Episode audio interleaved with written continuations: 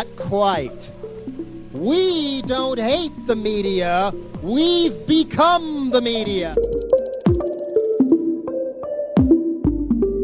Fangen wir jetzt mal von vorne an. Street Art, Digitale Bohem, Selbstausbeutung, Ladyfest Feierabend, Terroristen, kulturelle, subkulturelle Gruppen. der Riot Girl Bewegung, Ja, und jetzt der 11. September. Mehr als genug Stoff. Kannst du vielleicht einige Aspekte davon mal äh, verbalisieren? Achtung, Über politisch, wissenschaftlich, kulturelle und gesellschaftliche Fragestellungen. organisieren und so, Vandalismus. Spaß. Blick auf die Praxis. abgründig sehnsüchtigen Elektropop, Läuft das gerade im Rahmen dieser ganzen ähm, Computer-Paranoia, Terrorangst? Worthülsen. Das geht gar nicht klar. Alles wird gut. Sind der Hoffnungen, die quasi der politischen Realität gegenüberstehen, Ich weiß, dass das immer so eine ganz schwierige Frage ist, aber scheißegal. Problematisch. Die tägliche Motivation quasi, dass es besser wird? Die hedonistische Internationale, weil sie ja nur eine Idee ist, unter der sich Leute zusammenschließen, auch nur temporär, hat keine Patentrezepte. Aber äh, zumindest das Wissen, das, was passieren muss.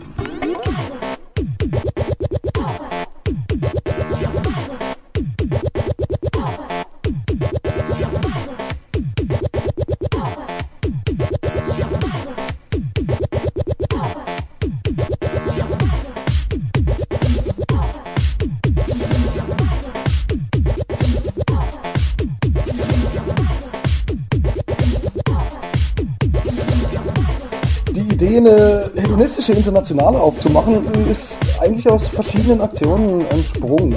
Einfach aus Aktionen, die viel Spaß gemacht haben.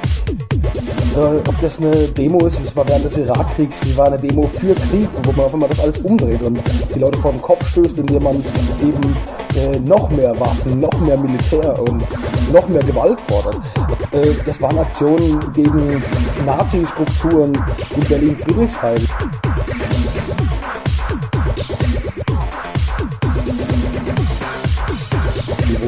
3000 Leute getanzt haben und einen riesen Rave durch die Stadt gemacht haben.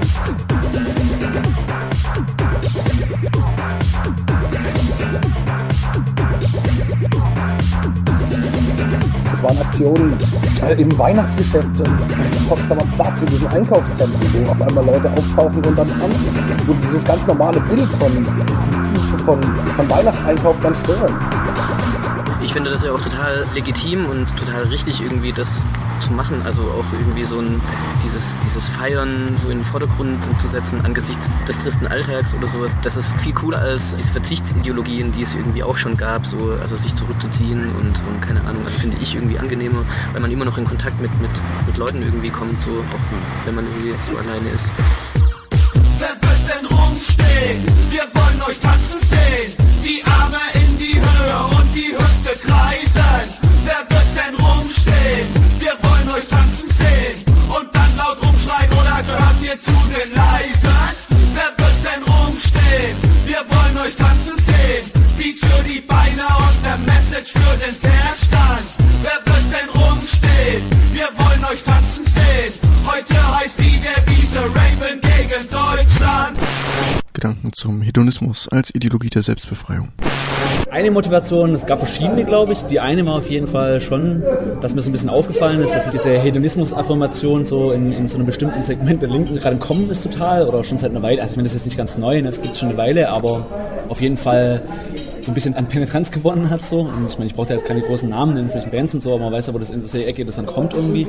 Und man sozusagen das auf eine plakative Art und Weise sich das auf die Fahnen schreibt. Und das hat mich erstmal ein bisschen gestört, weil ich halt den Umgang damit total irgendwie einfach fand und natürlich immer ein Stück auch aus eigener Erfahrung halt weiß, dass es nicht so einfach ist für Leute. Also das ist halt, dass man nicht sozusagen sich auf die Fahnen schreiben kann, wir feiern jetzt und das ist alles toll, sondern ähm, dass man sozusagen auch sowas machen kann, aber trotzdem irgendwie dabei ähm, auch die Problematik sehen muss, die da drin liegen kann.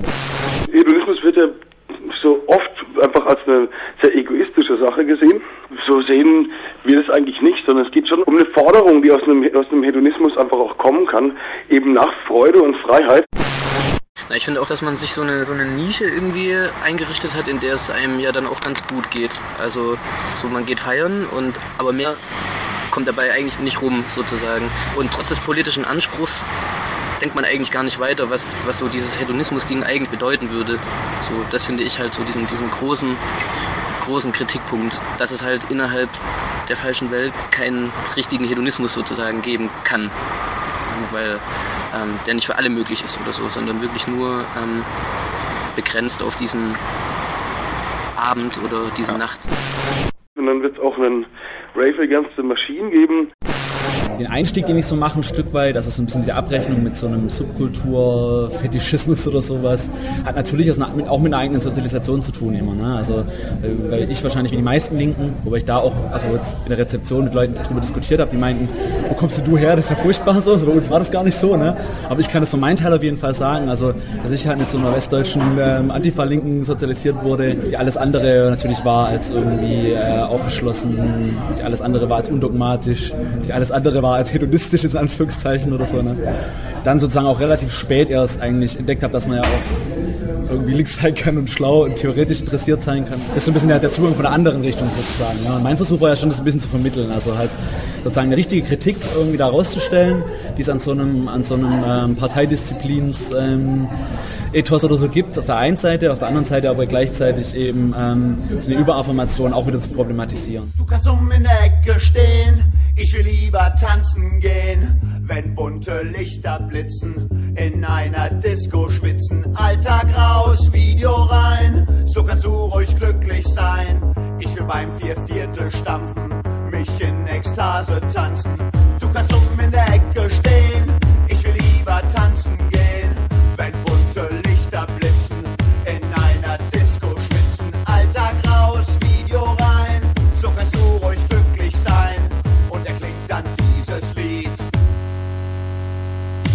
Nach welchem Lustprinzip lebst du oder wie lebst du dein Lustprinzip? Ja, im Moment auf Tour leben wir das ganz hemmungslos aus. Also ne, es ist jeden Abend eine große Freude. Man hat eigentlich jeden Abend hast du eine Party für dich.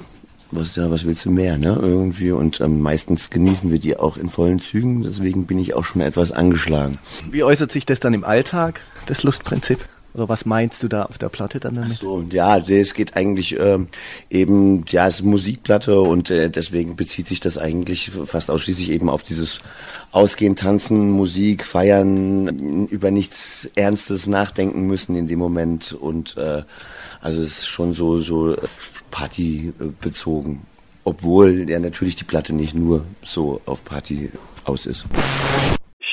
Fahre jeden Tag nach Leipzig und mit der Bahn und wenn ich dann noch etwas Zeit habe, bevor mein Zug losfährt, dann gehe ich in den Bahnhofskiosk und da sieht man ganz deutlich, wo das Glück geblieben ist, nämlich in der Esoterikabteilung. Da kann man ganz viele Bücher ansehen, so mein Glückstrainingsbuch, so der Glücksfaktor, der Weg zum Glück und ja 77 Wege zum Glück, 88 Wege zum Glück, keine Ahnung, wie das alles heißt. Also soll heißen, der Begriff des Glücks hat sich komplett aus sowas wie der, ich nenne es jetzt mal unzureichend politische Sphäre, aber mir fällt da kein anderer Begriff gerade ein. Dieser Begriff des Glücks hat sich komplett daraus verabschiedet. Wenn man sich die Parteiprogramme ansieht, wenn man sich die Programme vor allem der einschlägigen Linksparteien ansieht, die bis zu einem gewissen Grad tatsächlich mal die Partei des Glücks waren, wenn auch in all dieser Ambivalenz und Doppeldeutigkeit, von der ich vorhin gesprochen habe, dann bekommt man mit, vom Glück ist da nirgends mehr die Rede. Wenn man sich die großen Theoretiker der Linken ansieht, dann findet man da ebenfalls keinen Verweis mehr aufs Glück. Foucault beispielsweise grenzt sich sogar ausdrücklich von dieser, von, von dieser Vorstellung des Glücks ab. Das heißt, man hat und wenn ich Mann sage, dann meine ich in erster Linie die politische Linke. Die Linke hat diesen Glücksbegriff eben tatsächlich entweder den Esoterikabteilungen des, des Buchhandels überlassen. Oder aber der Begriff des Glücks wird immer häufiger wieder ins Jenseits verlagert. Dass aus so einer alternativkulturellen Sozialisation heraus plötzlich Magazine zum Beispiel wie das Hate Mac oder sowas ähm, entstanden sind. Ja, vielleicht mal kurz äh, zu dem Titel. Äh, der Titel ist Programm bei euch, nehme ich an. Ja, das kann man so schon sagen.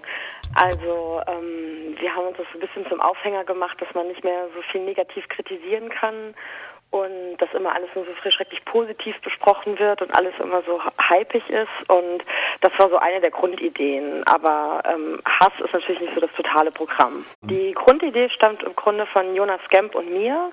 Wir sind zwei freie Autoren, wir schreiben für unterschiedliche Magazine, also Jungle World, äh, Intro, Groove, Specs, alles mögliche, auch freie, also so kostenlose Magazine wie das Hate Magazin, äh, machen, äh, schreiben eigentlich für alles Mögliche und äh, wollten eigentlich total gerne mal das Magazin machen, was wir selber am liebsten lesen würden. Wir sitzen mit so vielen unterschiedlichen Meinungen am Redaktionstisch, aber also ich glaube, modern, cool und progressiv sein ist auf jeden Fall schon wichtig. Und äh, das andere, was dazu kommt, ist aber vor allen Dingen in die Tiefe gehen. Ähm, das sind schon teilweise linke Positionen da drin, aber jetzt zum Beispiel keine bewegungslinken, lieben, veränderten wollen alternativen Positionen.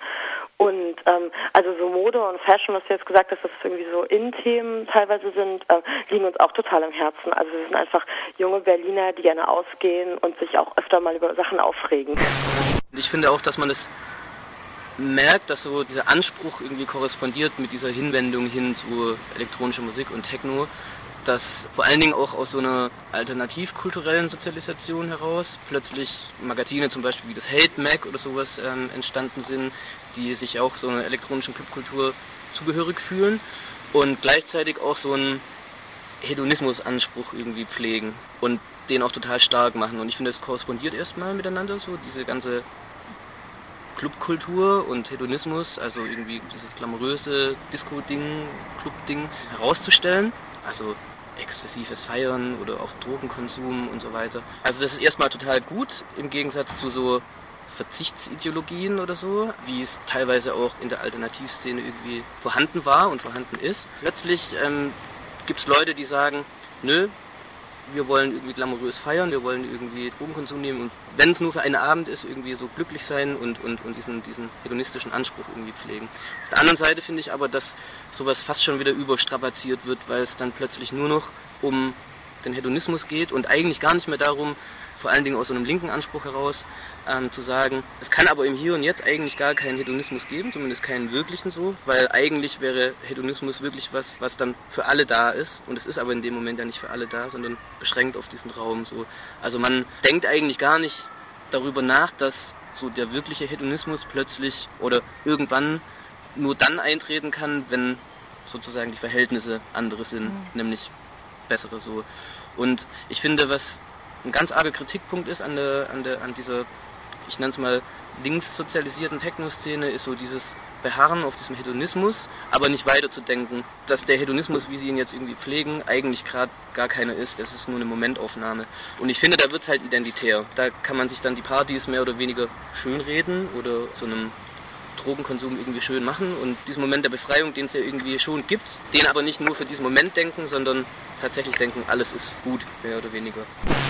Du hast auch einen theoretischen, vor allem einen theoretischen Zugang gewählt. Du hast ähm, dir Marcuse angesehen und da auch die Funktion des Hedonismus, die Funktion im Kapitalismus angesehen. Willst du vielleicht diese Thesen hier ähm, nochmal kurz grob skizzieren? Also Marcuses Aufsatz, der ist von 38, also schon relativ früher, ja, relativ früher Aufsatz eigentlich, wie ich finde, einer seiner stärksten. Er diskutiert einen Hedonismusbegriff, der ähm, in erster Linie auf sinnlichen Lustgewinn abzielt. Ne? Also das ist eine Art Sprachverengung, die vor allem im deutschen Sprachraum stattgefunden hat. Also ich sage jetzt mal einfach zusammengekürzt, unterm Strich steht irgendwann im deutschen Diskurs sozusagen der, der Hedonismusbegriff für, für eine Reduktion auf sinnliches Lustempfinden und eine, eine, also sozusagen auch eine handlungsleitende ethische Orientierung daran. Ne? Also alles, was man macht, macht man sozusagen, um, um, um die sinnlichen, unmittelbaren Lustgewinn zu haben. Ne? Und, und Glück wird in letzter Instanz dann eigentlich auch damit identifiziert. Also der Glücksbegriff zielt auf eine, einen sinnlichen Lustgewinn.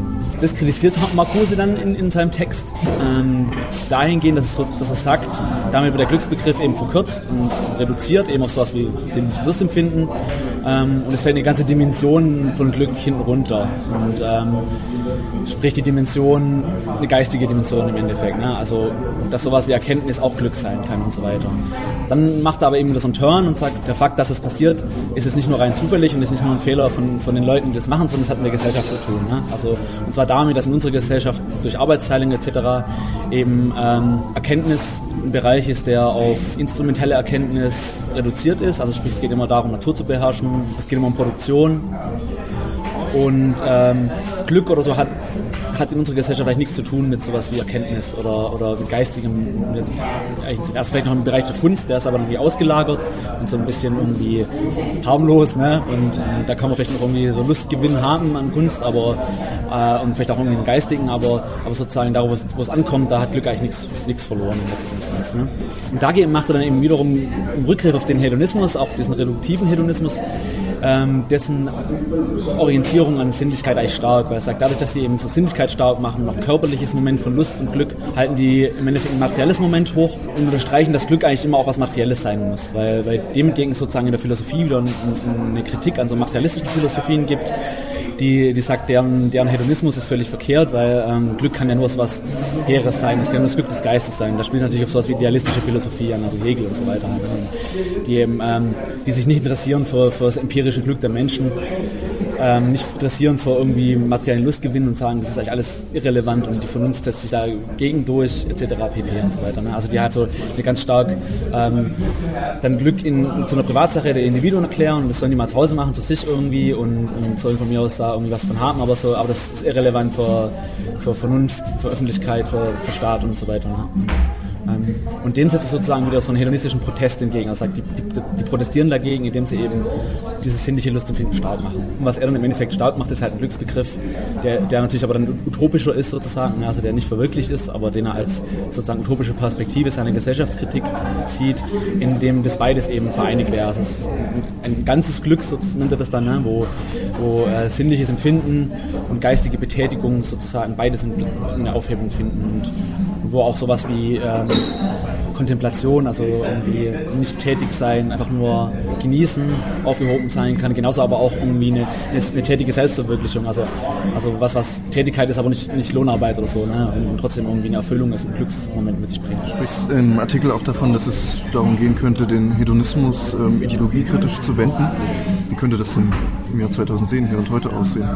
Wogegen ich hauptsächlich polemisiere, ist eigentlich gegen, gegen diese ideologische Aufladung von dem Hedonismusbegriff. Ne? Und gegen, dagegen, dass man sozusagen auch Feiern, zum Beispiel das Feiern gehen, also Party machen, Techno-Partys gehen, was auch immer, dass man das irgendwie politisch aufladen muss. Dass man sagen muss, das ist ein politischer Akt. Also das war das Raven gegen Deutschland und so weiter halt. Ne? Und dass man sich darin sozusagen bestätigen muss, dass man sich das nur erlauben kann, indem man ähm, das politisch auflädt und dadurch, dass man das macht, ist es ja meiner Meinung nach sozusagen eine Art Kompliment zu dieser rigiden Antifa-Sozialisierung, weil es eigentlich nur möglich wird, dadurch, dass es politisch auflädt. Halt, ne? Dagegen würde ich eben sagen, es spricht ja überhaupt nichts dagegen, feiern zu gehen. Es spricht nichts dagegen, irgendwie Nacht mal durchzumachen oder sowas halt. Ne? Nur die Frage ist, was, was bedeutet das dann halt? Ne? Also heißt das Verein dann ein politischer Akt, eine, eine revolutionäre Tat oder was auch immer halt? Oder ist das Verein ähm, einfach das, was es ist, nicht viel mehr halt? Ne? Und kann das irgendwie Spaß machen, kann das angenehm sein in dem Moment? Oder muss es gleich mehr sein halt? Ne? Und und ich würde eben sagen, es kann auch durchaus schon sein, dass man so eine Art Glückserfahrung oder sowas hat. Nur heißt das eben noch lange nicht, dass das dann sozusagen eine Art Lösung für irgendwie gesellschaftliche Probleme oder sowas ist halt. Ne? Und, und gleichzeitig fände ich es halt immer wichtig, auch immer sich Gedanken drum zu machen, was man eigentlich gerade macht halt. Ne? Und dann auch zu merken, dass wenn ich zum Beispiel jetzt feiern gehe und meine Nacht durchmache, dass es zwar einerseits irgendwie Erfahrung sein kann und irgendwie Spaß machen kann oder irgendwie auch vielleicht einen so ein bisschen erfüllen kann, gleichzeitig aber ich dafür auch einen Preis bezahlen muss halt. Ne? Und dafür auch irgendwie schon merkt, dass es nicht nur gesund ist und nicht nur muss, sondern auch immer irgendwie mit was anderem vermittelt ist. Und dass es vielleicht auch eine problematische Zeit da gibt oder so halt. Ne? Das wäre sozusagen einmal die Aufforderung dazu, sich Gedanken darüber zu machen, was man da eigentlich macht. Und andererseits aber nicht in dem Sinne, dass man es dann gleich aufladen muss, politisch oder sowas halt. Ne?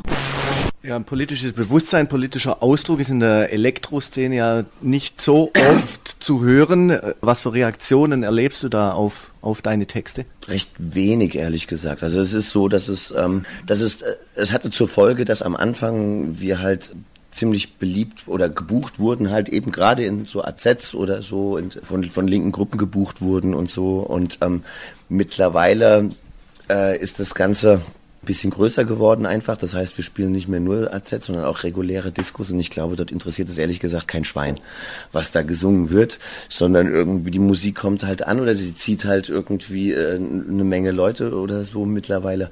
Und ähm, dann machen das Veranstalter. Ne? Und ich glaube, dass halt äh, ein politischer Text in einem Song relativ so gut wie nicht wirklich irgendwie was, also kann nichts bewegen oder sowas. Nichtsdestotrotz bringt es halt irgendwie meine persönliche Meinung zum Ausdruck. Und das finde ich äh, gut und wichtig halt. Also zumal man sowieso Texte, Liedtexte ja schreibt über Themen, die einen beschäftigen oder so. Oder es eben einfach auch die Möglichkeit gibt, sich mal wieder auszukotzen, wie eben gerade bei dem Text nicht nur Raver, äh, als es um diese Geschichte in Mügeln ging, mir einfach dann praktisch eine Plattform bietet, mich mal auszukotzen, richtig, ne, irgendwie. Und das mache ich dann mit der Musik, aber schon mit dem Bewusstsein, dass es halt nicht wirklich irgendwie was erreicht oder bringt. Seit der Zeit der Aufklärung in Richtung französische Revolution gehend tauchte der Begriff des irdischen Glücks erstmals in der politischen äh, Propaganda, in der politischen Agitation auf. Bis dahin war Glück eher etwas, das sich ähm, ja, im Jenseits verorten ließ. Also äh, etwas, was auf die Zeit nach dem Leben auf der Erde verorten ließ. Und die Jakobiner beziehungsweise die ganzen Kreise, die dann später als Linke bezeichnet wurden, die Aufklärer etc., waren die ersten, die die Forderung des allgemeinen irdischen Glücks äh, zu ihrem zu einem ihrer Hauptschlagworte gemacht haben, ähm, im Grunde genommen gleichberechtigt oder fast noch ja, im Grunde genommen gleichberechtigt mit Freiheit, Gleichheit, Brüderlichkeit. Mit dem entstehenden Bürgertum gab es plötzlich die Möglichkeit, die Bedürfnisbefriedigung von Menschen auf Dauer zu stellen. Insofern stellte sich das Problem, die Menschen dazu zu bringen, dass sie nicht so unmäßig sind in ihren Wünschen. Und insofern brachte man die Menschen durch ein, so, durch ein System der Disziplinierung der Körper dazu, sich selbst beständig zu mäßigen. Das fand einerseits statt in der Herausbildung eines Alltagslebens, also das heißt eines streng reglementierten Tagesablaufs, der jeden Tag wiederholbar wurde und auf der anderen Seite eben in der Einsperrung von Menschen in sogenannte Einschließungsmilieus über ihr ganzes Leben. Also das heißt, wenn man geboren wurde, kam man zunächst in die Familie, äh, dann kam man in die Schule, ein weiteres Einschließungsmilieu, dann kam man in die Ausbildung oder an die Universität oder zwischendurch zum Militärdienst. Äh, danach ging es ins Berufsleben, also in die Fabrik oder ins Büro und äh, danach wurde eben gestorben. Aber das ganze Leben war eben so eine Abfolge von diesen Einschließungsmilieus. Auf der anderen Seite kann man eben beobachten, wie die Freizeit sich immer mehr in so einen Höchstleistungsmarathon verwandelt. Also das kann man sehen an den neuen Sportarten, die gerade entstanden sind, wie Trekking, Triathlon und so weiter kann man aber auch beobachten an so einem Netz von Gesundheitskontrolle, das jetzt sich geradezu terroristisch über die Leute ausbreitet. Nicht? Andererseits kann man es auch so sehen an so Begriffen wie Freizeitstress, äh, der für Kinder ja konstatiert worden ist. Also das heißt, ein Begriff aus dem Arbeitsleben, Stress, wird also jetzt auf Kinder übertragen, die Freizeitstress haben, weil an sie sozusagen ständig die Anforderung erhoben wird, sie dürften keine Zeit verschwenden, sie müssten aktiv sein und so weiter und so weiter. Also das heißt, diese beiden Bereiche Arbeit und Freizeit vermischen sich. Und dadurch wird eben den Leuten selbst eine ständige Kontrolle zugemutet, während eben die Disziplin ähm, oder dieser Machttyp der Disziplin zunehmend verschwindet. Also heute ist es nicht mehr besonders wichtig oder macht einen nicht mehr zu einem schlechten Menschen, dass man gepierst ist. Also das ist kein Abgrenzungskriterium mehr für einen schlechten Jugendlichen. Aber diese ständige Selbstoptimierung, das ist eben etwas, was einen zu einem guten oder schlechten Menschen macht.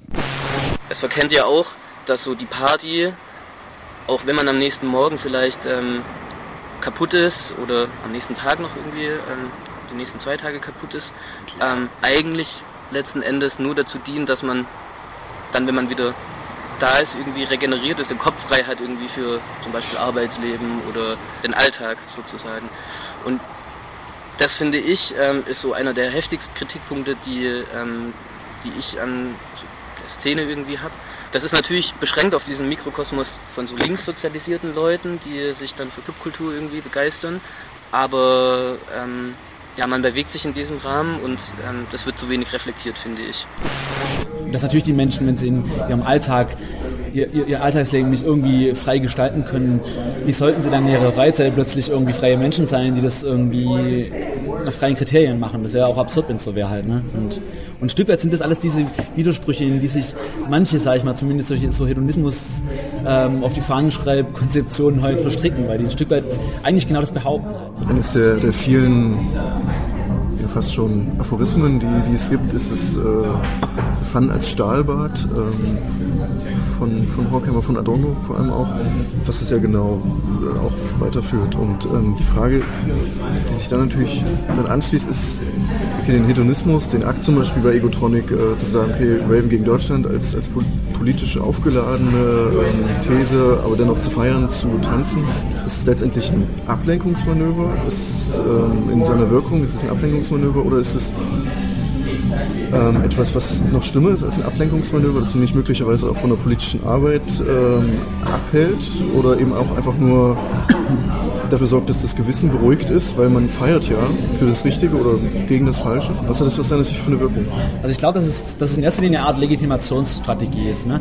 Also ich will auch gar nicht so weit gehen und zu behaupten, dass all die Leute, die das dann gut finden und auf so einer Party dann halt da mitgrölen können, dass die dann automatisch irgendwie alle politische Arbeit aufgeben sonst ne? und irgendwie sich nur dem widmen. Das behaupte ich auch gar nicht. Ich glaube tatsächlich, dass eben die Funktion erfüllt, irgendwie sowas zu legitimieren, weil man sich sonst nicht gönnt. Und, und das finde ich ja ein Stück weit kontraproduktiv halt, ne? weil man sollte sich ja gerade gönnen können irgendwie. Ne? Man sollte ja gerade auch, auch die Momente sich gönnen können, wo man eben nichts Linkes macht als Linker. Zum Beispiel sage ich jetzt mal ganz plump oder so, ne? sondern einfach in dem Fall das als das nehmen, was es halt ist. Es ist halt eine Party und man geht halt feiern. Ne? Und, und, und, und soll es dann eher halt genießen als, als Selbstzweck irgendwie. Ne? Und, und, nicht meinen, damit irgendwie ein Statement abzugeben oder sowas. Halt, ne? Und mein Problem ist halt so ein bisschen, dass es müsste ja gar nicht so schlimm sein, halt, ne? wenn es halt nicht zu so einer Bier Bierzeltkiste verkommen würde, wo du sozusagen eben noch auf so einer anderen Ebene Bestätigung rausziehst, indem du dann halt irgendwie so die, die, die schönen, schicken, sexy Politparolen irgendwo noch mitgrölen kannst oder so halt. Ne? Das, das widert mich in gewisser Weise eher so der Form nach an. Es geht gar nicht darum, was da gesagt wird, sondern dass das halt so passiert. Äh, weil halt meiner Meinung nach halt irgendwie sowas wie Gesellschaftskritik halt nicht, das ist halt nicht Fußballstadion, das ist was anderes halt. Ja. da störe ich mich so in gewisser Weise dran. Und ich mich halt in der Zwischenzeit, natürlich ist das auch eine, eine, ein Prozess, den ich in meiner Sozialisation erst durchlaufen habe, aber wie, wie, ich mich an Parolen und so halt immer irgendwie in der Zwischenzeit störe, weil sie natürlich immer irgendwie verkürzt sind und vereinfacht. Und, und die mögen auch ihre Berechtigung haben in, in gewissen Situationen, ne? aber, aber ich verstehe halt nicht, warum man das da braucht und, und was das soll nicht so richtig. Also ich finde es überflüssig einfach. Wer wird denn rumstehen? Euch tanzen sehen.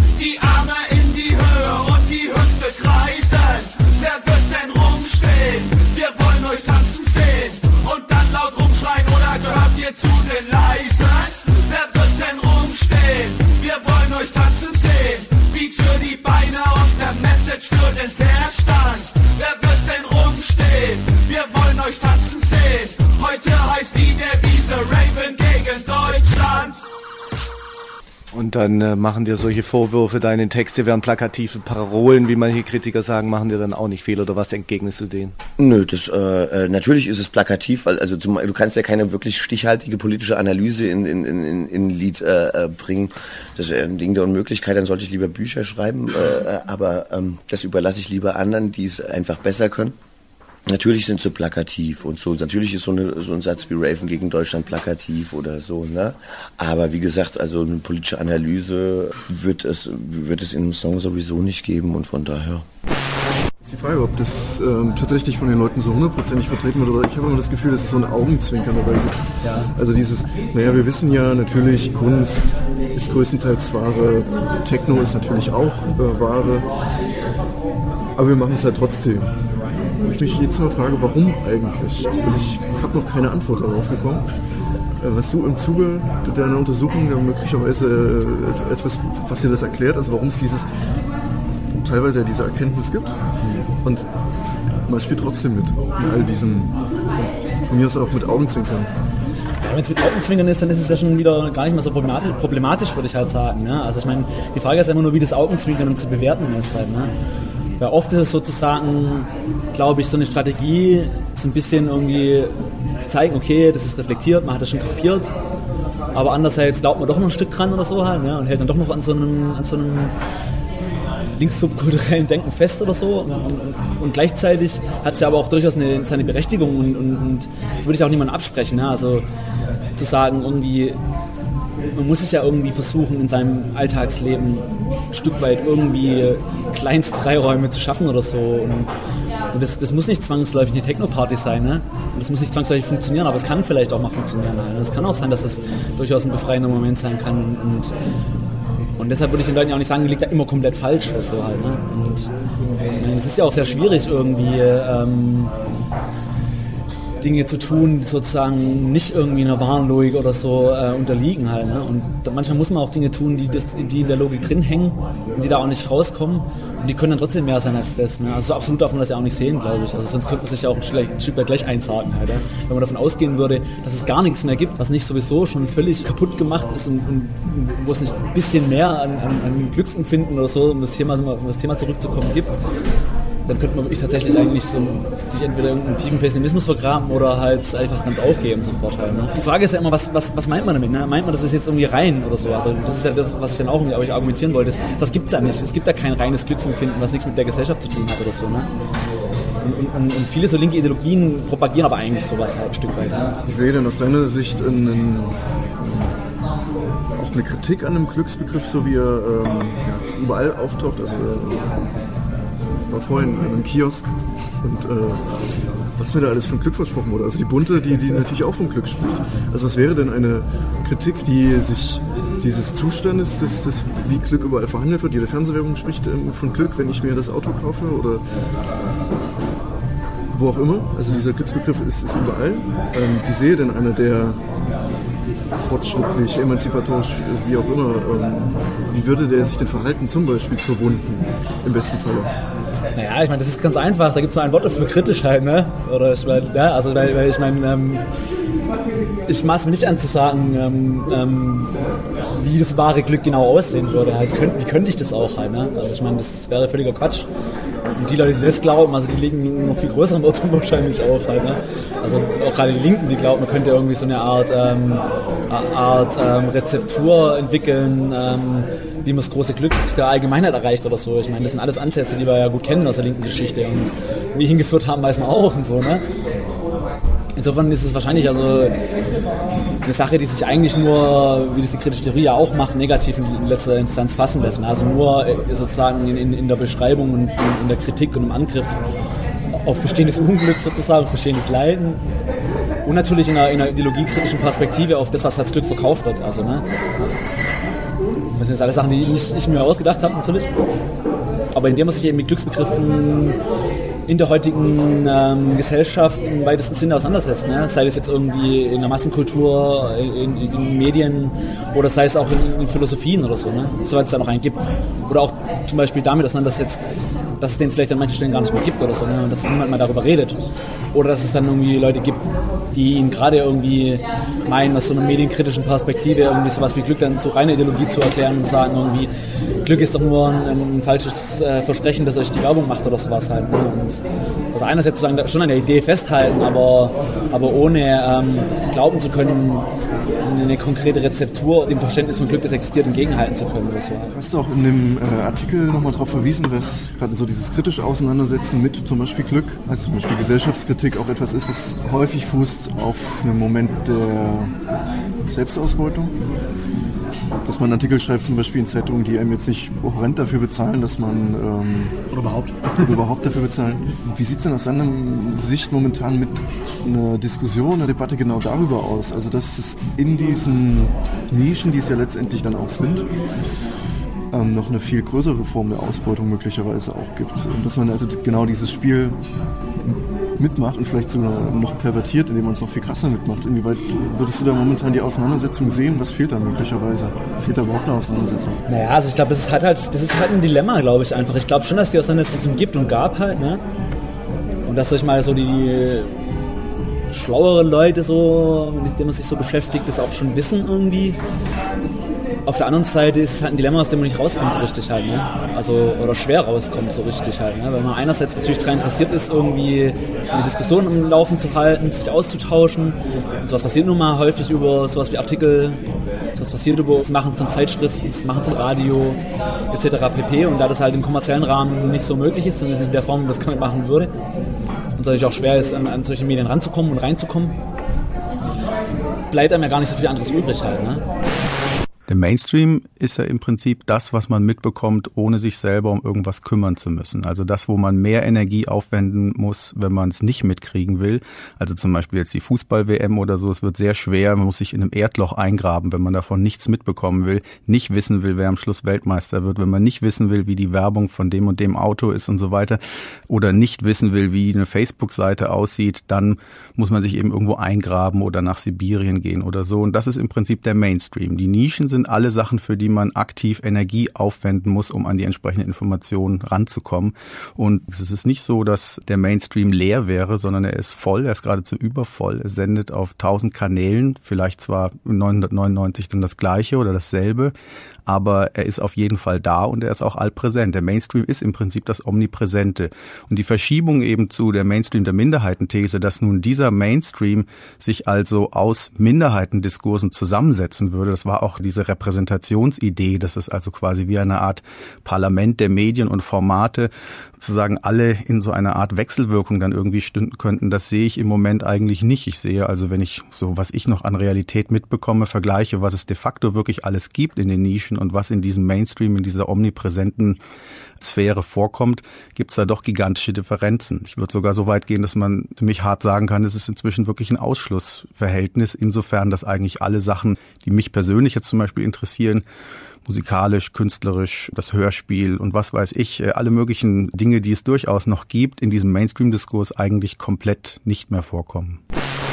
Und ich meine, wir alle kennen ja irgendwie sozusagen diese, diese Situation und kennen auch die Leute irgendwie, die halt so ein super busy linkes Leben führen, die halt vom einen Termin zum anderen rennen und von der Redaktionssitzung zum, zur einen Gruppe zur nächsten Gruppe und ist alles ja gar nicht zu verurteilen. Ne? Aber auf der anderen Seite müssen sich, muss man schließlich schon klar haben, dass es, was es auch bedeutet natürlich an Verausgabung oder so. Und ich glaube, das ist aber halt dieses alte irgendwie DIY-Dilemma oder dieses alte irgendwie subkulturelle Dilemma, ne? irgendwie, aus dem man nicht so richtig rauskommt. Sich einerseits eigene Strukturen schaffen, großes Potenzial an Kreativität zu haben und so weiter.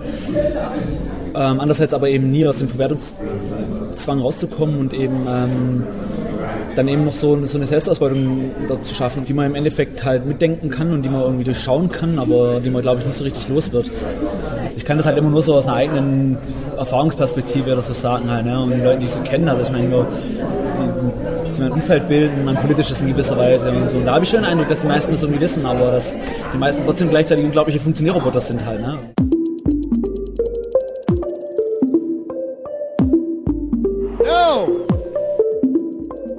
Not quite.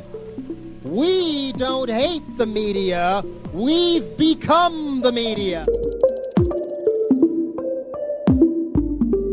Fangen wir jetzt mal von vorne an. Street Art. Digitale Bohem, Selbstausbeutung. Ladyfest Feierabend, Terroristen. Kulturelle, subkulturelle Gruppen. Riot Girl Bewegung. Ja, und jetzt der 11. September. Mehr als genug Stoff. Kannst du vielleicht einige Aspekte davon mal äh, verbalisieren? Achtung. Über politisch, wissenschaftlich, kulturelle und gesellschaftliche Fragestellungen. Organisieren und so. Vandalismus. Spaß. Blick auf die Praxis. Abgründig sehnsüchtigen Elektropop. Läuft das gerade im Rahmen dieser ganzen ähm, Computer-Paranoia, Terrorangst? Worthülsen. Das geht gar nicht klar. Alles wird gut. Sind der Hoffnungen, die quasi der politischen Realität gegenüberstehen, Ich weiß, dass das immer so eine ganz schwierige Frage ist, aber scheißegal. Problematisch. Die tägliche Motivation quasi, dass es besser wird?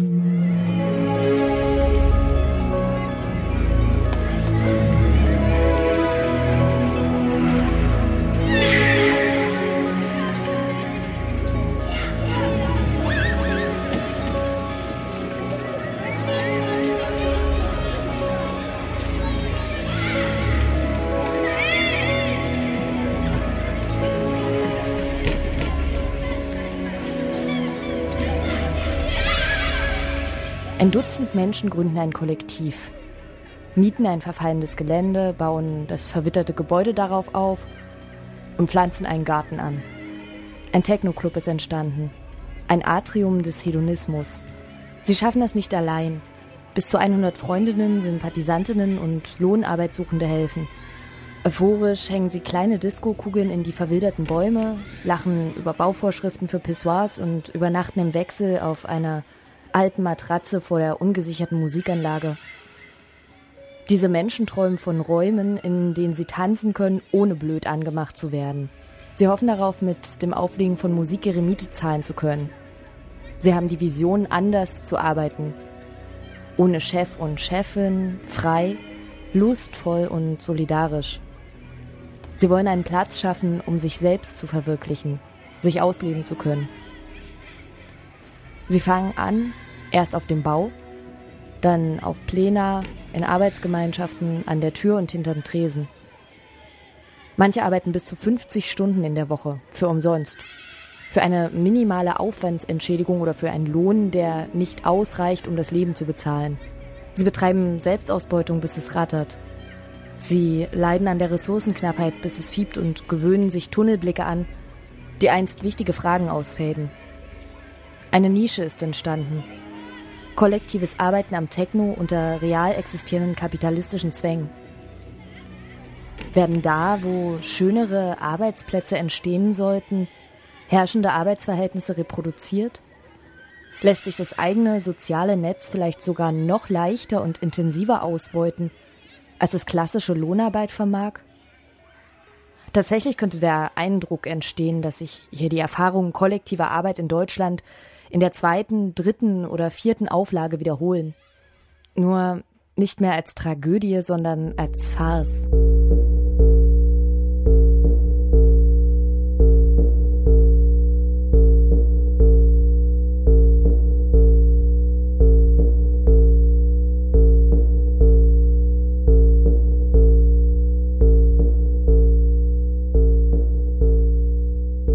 Kollektiv zu arbeiten hieß mal ein Verhältnis zueinander herzustellen, in dem Menschen gemeinsam lernen, sich schulen, diskutieren, sich ausprobieren und verändern, ihre Bedürfnisse weiterentwickeln.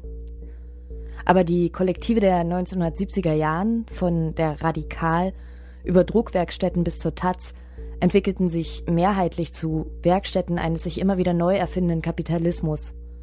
Gemessen an der Produktivmachung der Erfahrungen kollektiver Arbeit von den Geschäftsführern der Alternativen in den 1990ern bis zur digitalen Bohème im neuen Jahrtausend scheint die Geschichte der Kollektive eine Geschichte des Scheiterns.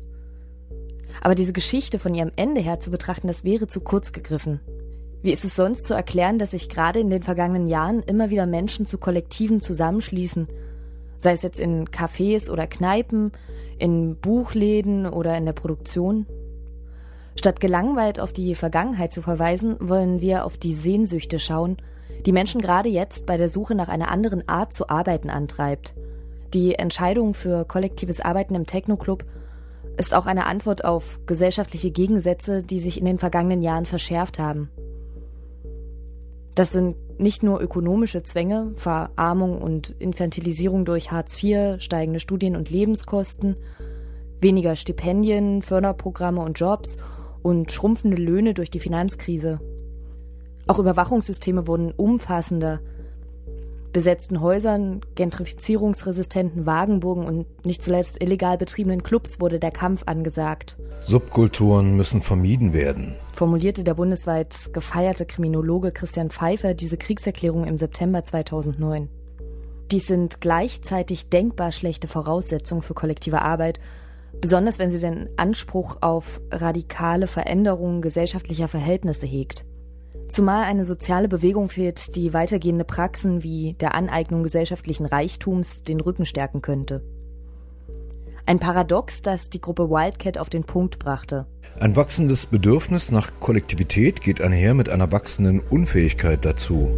After a few minutes, I took Martha home and then I walked home myself across town through Tompkins Square Park to Avenue D and 2nd Street. I went to bed and then I started to cry. And I stayed in bed for three days and cried and slept. And now I'm crying a little again. But then I got up. I said, Well, that's enough. Schnittstelle, Dreh- und Angelpunkt des Techno-Clubs ist das Kollektiv. Seine Mitglieder mieten, vermieten, haften, bestimmen, organisieren, vergeben oder kündigen Jobs und schlagen sich rum mit Ämtern, Ämtern und Ämtern. Untereinander gibt es keine formelle Hierarchie. Nach außen hin tritt das Kollektiv als Arbeitgeberin, Organisatorin, Freundin, Verein und Veranstalterin auf. Das Kollektiv verschreibt sich linker Subkultur. Es äußert sich zu klassischen Themen der radikalen Linken, dem Antikapitalismus, Antifaschismus, Antinationalismus, Antirassismus, Feminismus, den Freiheitsrechten und der Überwachung, Trans, Queer, Homo und Genderanliegen und dem Hedonismus. In seinen Texten zitiert das Kollektiv den Situationisten Raoul Van Eygen, dessen Werk sich einem besseren Leben und Arbeiten sowie der Revolution widmet. Zu den rund zwölf Mitgliedern des Kollektivs zählt die Variable X, eine riesige soziale Menge aus Gästen, Lohnarbeitenden und Mieterinnen. Im Unterschied zu der Hausbesetzerszene der 1980er Jahre plant das Kollektiv auch keine Aneignung gesellschaftlichen Reichtums. Der Technoclub soll legal gemietet werden, der Aufsicht des Finanz- und Bauamts soll Genüge getan werden. Auch die Aufhebung der Arbeitsteilung innerhalb des Kollektivs wie den 1970er Jahren gefordert und teilweise umgesetzt gibt es nicht. Zwar treffen sich die Mitglieder des Kollektivs zum wöchentlichen Plenum, zumeist arbeiten sie aber in Arbeitsgemeinschaften. Um die Schönheit dieser Architektur zu beleuchten, die Wünsche an gemeinsame Organisationen zu erforschen, aber auch die Widersprüche der Arbeit, die Konflikte in der Gruppe zu verstehen, haben wir zwei Mitglieder des Kollektivs interviewt.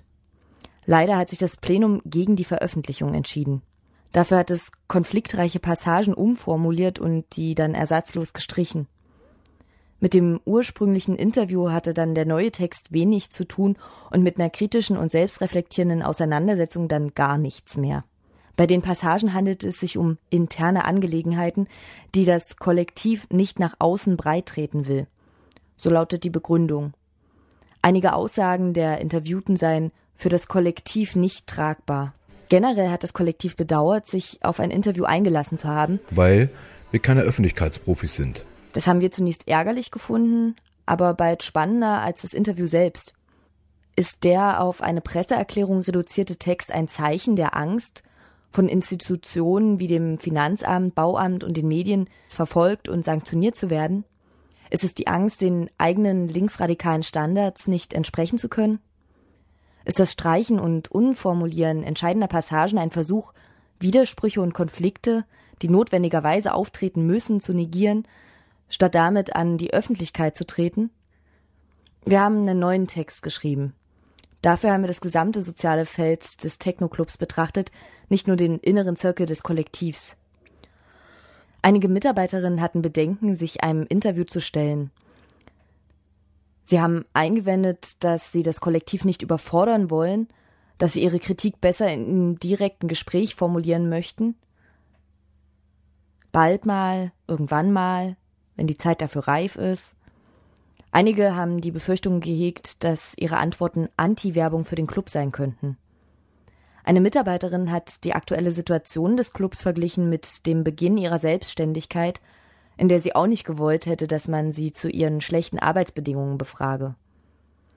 Schließlich haben wir dann vier Mitarbeiterinnen und Freundinnen des Clubs interviewen können, die beim Bau, an der Tür, am Tresen, in einer Arbeitsgemeinschaft oder als DJ für den Club gearbeitet haben oder arbeiten. Well, that's enough. Im diskursiven Raum, den der Techno-Club schafft, verhandeln die Akteure zahlreiche Konflikte und Widersprüche, die ihre Arbeit in der Nische notwendigerweise produziert. In den in Auszügen wiedergegebenen Interviews erzählen sie davon, wo Ideale konkret werden, wo sie Wünsche im Alltag umsetzen können und wo Utopien an der Wirklichkeit scheitern. Well, that's enough. Fuck it. Well, that's enough. Fuck it. Well, that's enough. Fuck it. Well, that's enough.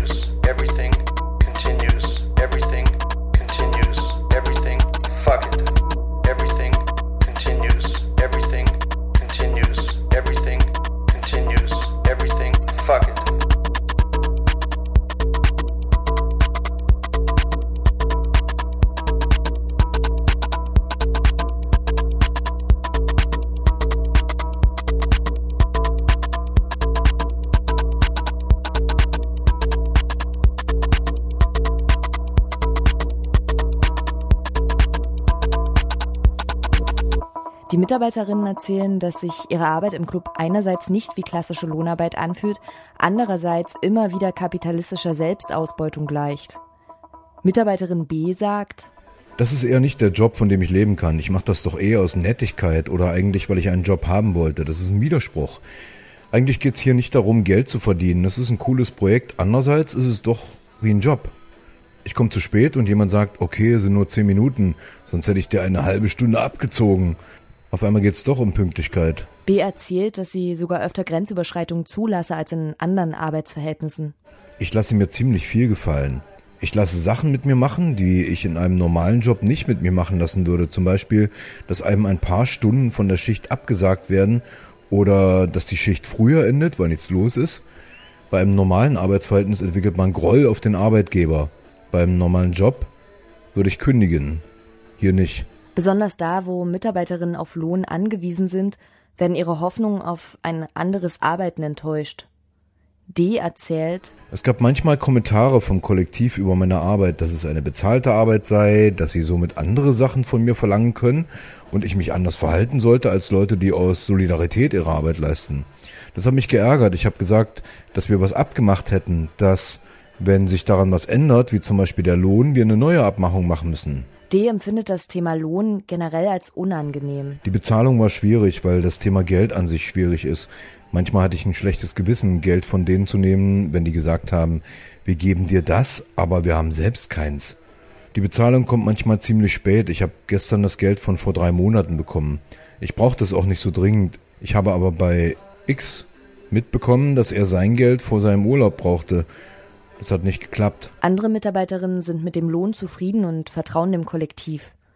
C sagt, ich krieg meinen Lohn immer ziemlich zügig, aber das liegt auch daran, dass ich unkompliziert erreichbar bin. Ich habe noch nie ausgerechnet, ob das Geld den Stunden entspricht, die ich gearbeitet habe. Ich vertraue darauf. Die Hoffnung der Mitarbeiterin, ihr Leben mit der Arbeit zumindest teilweise finanzieren zu können, wurde bei den meisten enttäuscht. Auch ein Mitglied des Kollektivs erzählt von seinem Frust, anders als die Mitarbeiterin gar keinen Lohn, sondern nur eine Aufwandsentschädigung zu erhalten. So arbeiten die Kollektivmitglieder teilweise bis zu 50 Stunden in der Woche für nicht mehr als 400 Euro. Das Kollektivmitglied sagt auch, dass aus seiner Sicht den Mitarbeiterinnen von Anfang an zu hohe Löhne gezahlt wurden. Den Widerspruch, trotzdem dort zu arbeiten, lösen die Mitarbeiterinnen teilweise dadurch, dass sie ihren Wunsch nach Lohn dahingehend umformulieren, nette Leute unterstützen zu wollen. B sagt, ich habe gedacht, dass es mehr Arbeitsschichten gäbe, dass ich damit tatsächlich meine Miete zahlen könnte. Jetzt denke ich, man hilft denen, man kriegt ein bisschen was dafür.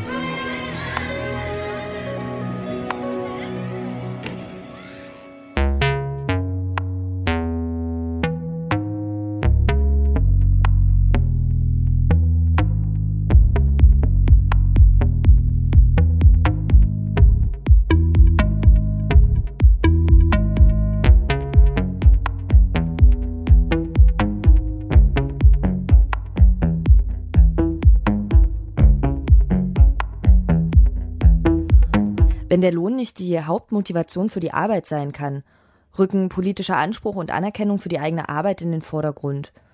Dabei wird dann deutlich, dass es auf der Ebene der Anerkennung die häufigsten Enttäuschungen gibt. D sagt, Anerkennung habe ich für meine Verhältnisse nicht bekommen. Das hat mir eigentlich am meisten gefehlt und mich am meisten geärgert. Die meisten Enttäuschungen entstanden schon während der Bauphase. A sagt, Anerkennung für das Bauen gab es weniger. Es war eher so, danke, dass du hier den ganzen Tag gearbeitet hast und tschüss. Daran liegt es, dass Leute keinen Bock mehr haben. Ein Mitglied des Kollektivs hingegen vermutet, dass keiner mehr unentgeltlich hilft, weil die Leute den Eindruck hätten, dass das Kollektiv nach der Eröffnung des Clubs Geld verdiene. Diese Begründung brachte aber keine Mitarbeiterin vor. Im Gegenteil. Sie vermuten knappe Ressourcen als Grund für fehlende Anerkennung und zeigen Empathie. A sagt, wenn man sich privat hoch verschuldet, ist man selber auf Anerkennung und Soli-Arbeit angewiesen. Die können ja damit auch auf die Schnauze fallen. C sagt, ich fände cool, wenn mehr vom Kollektiv kommen würde für die Leute, die hier gebaut haben. Aber ich sehe, dass das gerade nicht drin ist, dass die an ihrer Obergrenze arbeiten. Aber es gibt auch positive Erfahrungen. Ich kriege viel Anerkennung in persönlichen Gesprächen. Ich hänge hier viel rum. Da kommt viel von Leuten, dass sie mich cool finden, dass ich eine Struktur mittragende Person bin. Ich habe den Eindruck, dass viel von dem, was ich hier leiste, gesehen und honoriert wird. Andere suchen sich Anerkennung auf neue Art und Weise. A sagt, Anerkennung ist, wenn man Musik auflegt und die Leute darauf abfahren.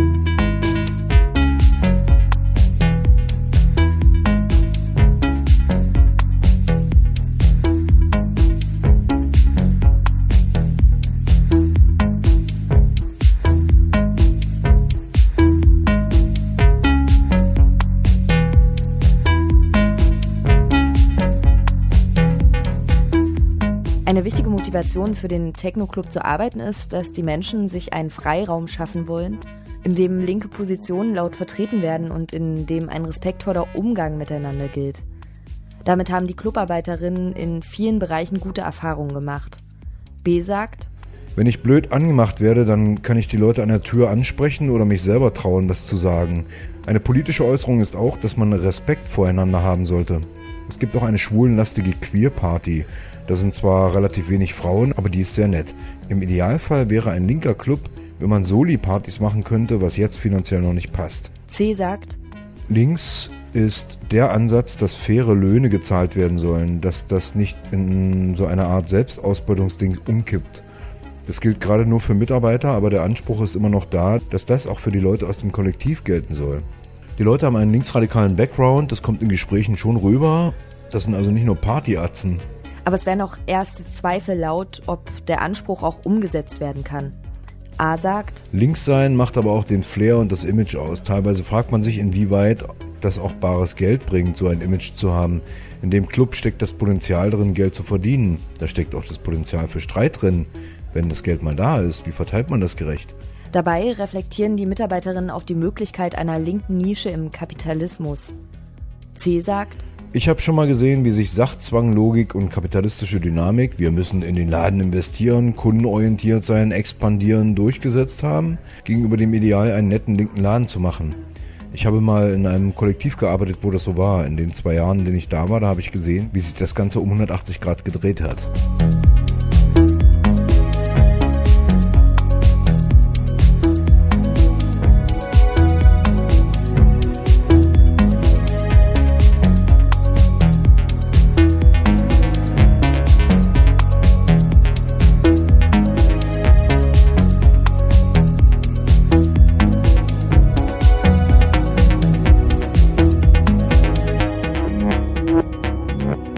Eine weitere Motivation für den Club zu arbeiten war, dass es keine klassische Hierarchie zwischen Arbeitgeber und Arbeitnehmern geben würde. B sagt, Die Anerkennung war, dass das der Club von allen ist. Um Geld ging's mir nicht. Nach der Eröffnung war das schnell vorbei. Jetzt gibt's Leute, die angestellt sind und Leute, die im Kollektiv sind. Von dieser Trennungserfahrung erzählt auch ein Mitglied des Kollektivs und bedauert, dass das Gefühl des Einsseins verschwunden sei. Dabei haben alle Mitarbeiterinnen darüber nachgedacht, ins Kollektiv einzusteigen. A erzählt, Es gab den Fall, dass ich ins Kollektiv rein wollte und abgelehnt worden bin. Erstmal nicht war die Ansage. Es gab keine Aussage, warum ich abgelehnt wurde. Teilweise bin ich auch ganz froh drüber. Ich kann mir eine Außenansicht erhalten und so bin ich vielleicht nützlicher. die Erfahrung, dass es nicht klappt, Teil des Kollektivs zu werden, verarbeitet A dahingehend, dass er da auch gar nicht mehr rein will.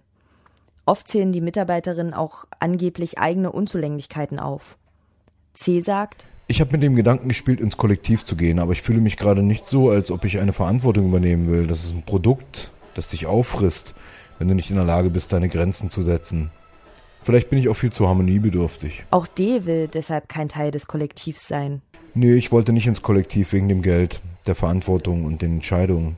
Allerdings sagt B auch, dass der Unterschied zwischen Kollektiv und Mitarbeiterin nicht von Anfang an klar getrennt war. Ich habe Freunden gesagt, wenn es den Club gibt, dann kannst du da bestimmt auch mal auflegen, als ob ich das entscheiden könnte. Irgendwann war klar, dass es eine Booking Group gibt, die darüber entscheidet. Die schien mir aber auch nicht so offen zu sein. Diese Trennung hat eine Distanzierung zur Folge. So sagt B, In der Bauphase habe ich mich total auf unseren Club, unsere Eröffnung gefreut. Das war ein anderer Sprachgebrauch, unser. Jetzt denke ich, ich arbeite da hin und wieder. Hierarchien, die anderen Arbeitsverhältnissen gleichen, fangen an, sich durchzusetzen. B sagt, Mm, Die Struktur ist ziemlich hierarchisch. Wenn man sich beschweren will, gibt es unterschiedliche Leute, zu denen man geschickt wird. Die wissen aber gar nichts oder schicken einen weiter und dadurch bin ich zurückhaltender geworden. Ich will gar nicht mehr so viel mitbestimmen. Ich mache jetzt nur noch das, was mir gesagt wird und will gar nichts mehr. A bringt diesen Zustand so auf den Punkt. Wenn ich an die Infrastruktur da denke, dann habe ich das Bild im Kopf von einer Chefetage ohne Betriebsrat, der Kritik formuliert. Irgendwo ist das ja auch eine Firma.